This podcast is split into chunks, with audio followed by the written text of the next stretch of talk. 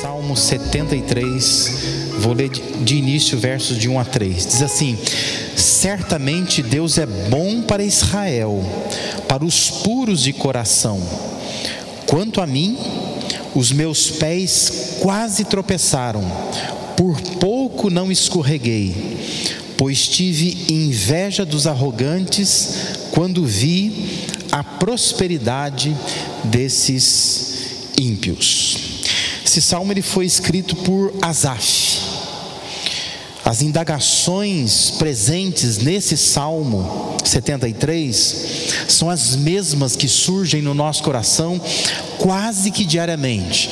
Nós acabamos fazendo as mesmas perguntas, os mesmos questionamentos, as mesmas interrogações que o Asaf faz nesse Salmo 73. O versículo 1 deste salmo expressa a grande tese de Asaf. É, é, é, é como se ele dissesse assim: ó, é assim que eu creio. E como que ele crê? Ele diz assim: com efeito, Deus é bom para com Israel, para com os de coração limpo. Ou seja, a grande tese, o grande pensamento, a crença principal de Asaf é: Deus é bom para as pessoas boas, Deus age com bondade para com as pessoas boas, é isso que ele está dizendo. Deus é bom para com Israel, seu povo. E ele diz que Deus é bom para com os limpos de coração, ou os puros de coração. Deus é bom para as pessoas boas. Mas a partir do versículo 2, ele começa a descrever o seu drama. E ele diz assim: Quanto a mim, porém, quase me resvalaram os pés, pouco faltou para que se desviassem os meus passos. Na prática, Asaf estava dizendo: Eu quase perdi a fé eu quase deixei de crer. Na prática foi assim. Embora na minha mente eu creia que Deus é bom para com as pessoas boas, ele diz: a minha experiência foi que eu quase perdi a fé. Por isso eu quero nessa noite aqui levantar duas questões, eu quero responder essas duas questões com base nesse Salmo 73. Primeira questão é: que razões levaram Asaf a esse extremo de quase perder a sua fé? Que é o que ele está testemunhando aqui. Quais foram as razões que o levaram a esse extremo de quase perder a sua fé? Basicamente, nós temos duas razões para isso no Salmo. Uma razão é é porque acontecem coisas boas para pessoas ruins. Os versos de 3 a 12, Asaf ele vai colocar os seus olhos nos ímpios. E ele vai se colocar então a observar como que a vida dessas pessoas que ele entendia que eram pessoas ímpias, perversas, pessoas que não serviam a Deus, que não temiam a Deus, como que, que acontecia na vida delas, quais eram os resultados que elas conseguiam em suas vidas. E o que, que ele viu? Coisas que talvez eu e você a gente veja também. Nós fazemos as mesmas observações. A gente começar a olhar para a vida das pessoas lá fora, pessoas que não vêm à igreja, pessoas que muitas vezes até abominam é, o meio né, de religioso, de igreja, é, pessoas que até muitas vezes nos perseguem, nos fazem mal. Você se põe a observar a vida delas. O que, que a gente vê? A gente vê o que o Asaf também viu. Olha lá. Versículo 3 ele diz que ele via a prosperidade desses ímpios. Essas pessoas que não servem a Deus, que não temem a Deus, que não buscam a Deus, elas prosperam. O verso 4 eles não passam por sofrimento e têm o corpo saudável e forte. É a observação que o Asaf está tá fazendo. Ele está dizendo: olha, quando eu observo essas pessoas, elas parecem mais saudáveis que eu, têm mais saúde que eu, né? Tem versões mais antigas que vai dizer que o corpo é sadio e nédio, né? A ideia é que tem um brilho no corpo, né? O corpo tem um viço que o meu corpo não tem, Asaf está dizendo. Versículo 5: essas pessoas estão livres dos fardos de todos, não são atingidos por doenças como os outros homens. Versículo 6: Por isso ele diz: o orgulho lhe serve de colar, e se vestem de violência, eles se orgulham de viverem dessa forma. Versículo 7: Do seu íntimo brota maldade, da sua mente transbordam maquinações. Versículo 8: Eles zombam e falam com más intenções, em sua arrogância ameaçam com opressão. Verso 9: Com a boca arrogam a si os céus, e com a língua se apossam da terra. O verso 10: Por isso o seu povo se volta para eles e bebem suas palavras até saciar-se. Saciar Talvez a ideia aí é que eles são cercados de amigos, inclusive do povo de Deus, né? Gente de Israel tinha amizade com gente ímpia, e ele está dizendo: essa gente ímpia tem esse amor, esse carinho, essa atenção, até de pessoas consideradas filhas de Deus. Verso 11, eles dizem: Como saberá Deus? Terá conhecimento altíssimo? Ou seja, eles afrontam Deus. E o verso 12, ele diz: Assim são os ímpios, sempre despreocupados, aumentam suas riquezas. Isso tudo retrata a forma como Asaf olhava para as pessoas lá fora, as pessoas sem fé, as pessoas más. Ele diz: Por causa disso eu quase perdi a fé. Quando eu comecei a observar que acontece coisa muito boa para pessoas muito ruins. Uma outra razão que levou Asaf a esse extremo de quase perder a fé é que acontecem coisas ruins para pessoas boas. É o contrário, não é? Versos 13 e 14. Veja, veja que Asaf ele tira os olhos dos ímpios e agora ele coloca os olhos sobre si mesmo como representante da ala justa, né, do povo justo. E Asaf então está olhando para si e dizendo, versículo 13: Certamente foi-me inútil manter puro o coração e lavar as mãos na inocência. Por que, que ele está afirmando isso? O verso 14 diz: Pois o dia inteiro sou afligido, todas as manhãs sou castigado. Asaf está dizendo: Eu me esforço tanto, mas eu me esforço tanto para uma vida piedosa, justa, coerente, para ter um testemunho consistente, para ser um filho obediente. O que, que eu tenho recebido? Ele diz: Eu tenho recebido aflição e castigo. Ou seja, acontece coisas ruins para pessoas boas. Eu represento a ala das pessoas boas e eu estou sofrendo aflição e castigo. Por isso, Asaf, ele disse no verso 2: Os meus pés quase tropeçaram, por pouco eu não escorreguei, quando eu comecei a observar essas coisas. Presta atenção numa coisa. Enquanto nós ficarmos olhando para os outros, ou para nós mesmos, nós tropeçamos e escorregamos no nosso próprio senso de justiça, porque é isso que está acontecendo aqui. É o senso de justiça do Azaf, é a avaliação que ele faz, é o julgamento que ele impõe sobre essa circunstância que ele está avaliando. Mas veja que Azaf tira os olhos dessa esfera humana e ele começa a olhar para Deus, para a dimensão de Deus. Aí vem outra questão que eu quero levantar e responder aqui. Como ele não escorregou? Ou como ele recuperou a sua fé? Porque ele diz: Eu quase perdi a fé. Meus pés quase resvalaram, quase tropeçaram.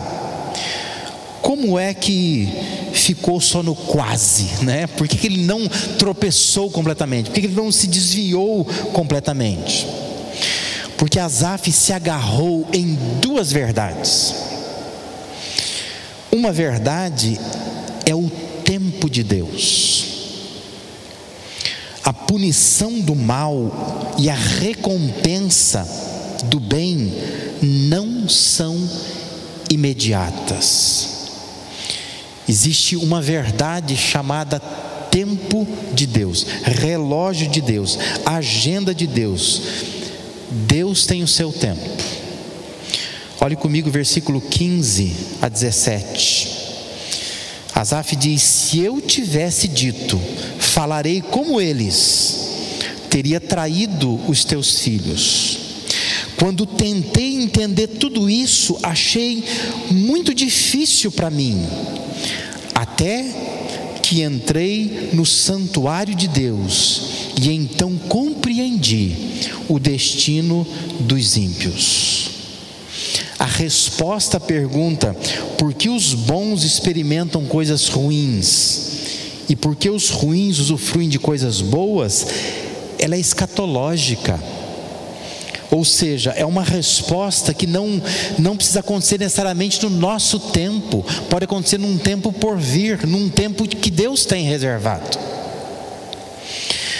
Isso não parece muito satisfatório para mim e para você, mas é preciso dar tempo para Deus, para que Deus resolva as coisas no seu tempo e não no nosso tempo. É a resposta de Deus, a resposta que Deus nos dá. A gente precisa estar caminhando com Deus, precisa estar em é, é, harmonia, afinados com Deus, para que nós possamos compreender isto. Asaf diz: Eu só comecei a compreender, as luzes começaram a se acender na minha cabeça quando eu entrei no santuário de Deus, quando eu estive na presença de Deus, eu comecei a entender que Deus tem um tempo que é dele, que não é o tempo nosso. Deus não está amarrado, obrigado a cumprir o nosso tempo.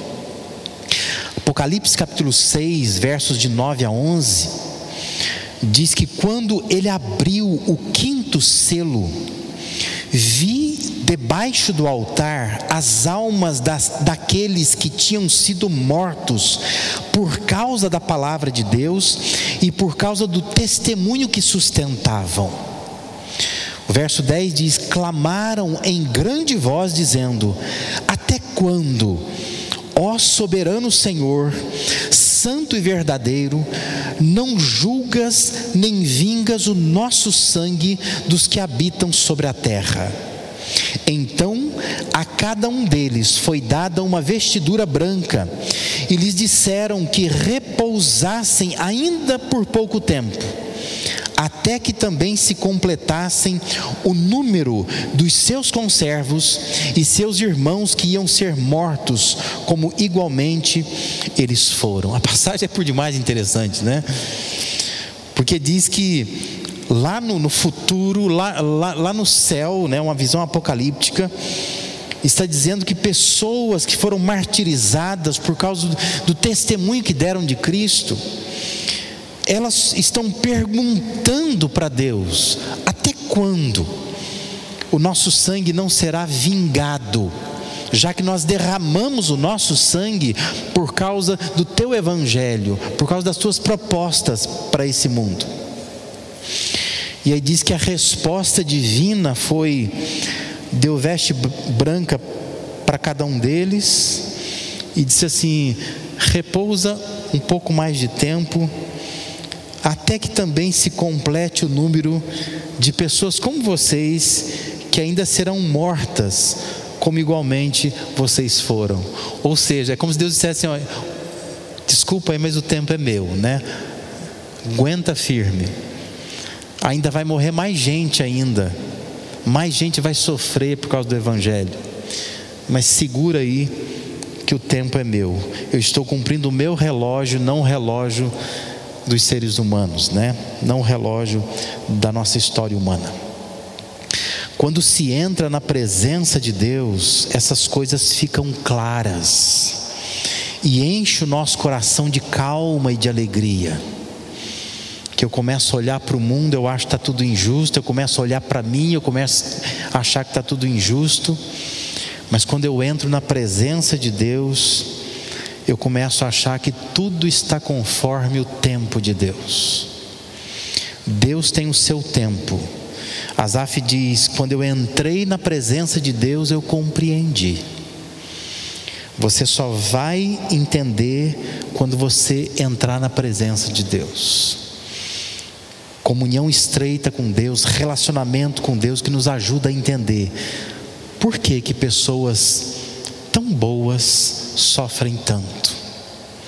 Por que que pessoas tão más parecem que são até abençoadas, são favorecidas? Quando você entra na presença de Deus, você começa a entender. Deus tem o tempo dele, é o tempo de Deus. Uma outra resposta, por que que Asaf só quase desviou, mas não desviou?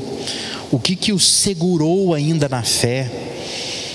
É o tratamento de Deus. Asaf se deu conta que Deus tem o seu tempo mas Deus também tem o seu modo de tratar as coisas.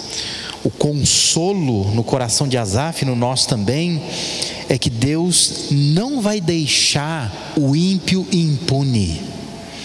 Assim como Deus não vai deixar o justo sem recompensa. Deus vai tratar tanto um quanto o outro. Pode não ser já, pode não ser no nosso tempo, mas não vai deixar de acontecer. Vai acontecer. Deus vai tratar tanto um quanto o outro. Observe comigo, versículo 18 a 20. Descrevem a punição do ímpio, né, do mal. O salmo vai dizer: certamente, certamente os pões em terreno escorregadio e os fazes cair na ruína como são destruídos de repente, completamente tomados de pavor. São como um sonho que se vai quando a gente acorda. Quando te levantares, Senhor, tu os farás desaparecer. Asaf diz: quando eu entrei na presença de Deus, eu comecei a perceber isso. É que Deus ainda não se levantou. Mas quando Deus, no tempo dele, se levantar, e aplicar o tratamento que só Ele pode dar, esses ímpios serão julgados. Basta esperar, basta esperar. Eu não preciso me consumir com essa, com essa coisa de que os ímpios estão sendo favorecidos, os justos ou os bons estão sendo desfavorecidos. Apenas tem que aguardar, porque Deus vai tratar tanto punindo aqueles como abençoando a estes. Observe a confissão de Asaf nos versos 21 e 22. Quando o meu coração estava amargurado, e no íntimo eu senti inveja, agi como insensato e ignorante. Minha atitude para contigo era de um animal irracional. Asaf está dizendo: Eu não sabia o que eu estava falando porque eu estava com o coração tomado de inveja pelas pessoas más que estão sendo favorecidas, e coração amargurado, porque eu me acho uma pessoa boa e não estou sendo abençoado como eu acho que deveria. Os versos 23 a 28 descrevem o outro lado, né? A recompensa do justo. Enquanto Asaf questionava o que o ímpio tem, ele não conseguia enxergar o que ele mesmo tinha, mas ele começa a perceber o que, que ele tinha. Ele diz: Contudo, sempre estou contigo. Olha que coisa boa, né? O ímpio pode ter um monte de benefícios, mas ele não está com Deus. Asaf diz: Contudo, sempre estou contigo. Tomas a minha mão direita e me sustens. Tu me diriges com o teu conselho, e depois me receberás com honras. A quem tenho no céu senão a ti? E na terra nada mais desejo além de estar junto a ti. O meu corpo e o meu coração poderão fraquejar, mas Deus é a força do meu coração e a minha herança para sempre. Os que te abandonam, sem dúvida perecerão. Tu destróis todos os infiéis. Mas para mim, bom é estar perto de Deus. Fiz do soberano Senhor o meu refúgio. Proclamarei todos os teus feitos. Olha o que o Asaf está concluindo. Ele está dizendo: Eu tenho coisas que os ímpios não têm. Eu queria que você abrisse os seus olhos nesta noite, pensando nisso, pensando, eu posso sofrer nesta terra, mas eu estou sempre com Deus, e ainda que o meu corpo e meu coração fraquejem, Deus é a força do meu coração, a minha herança para sempre, não só agora, mas para sempre. Deus tem o seu tempo, Deus tem o seu tratamento.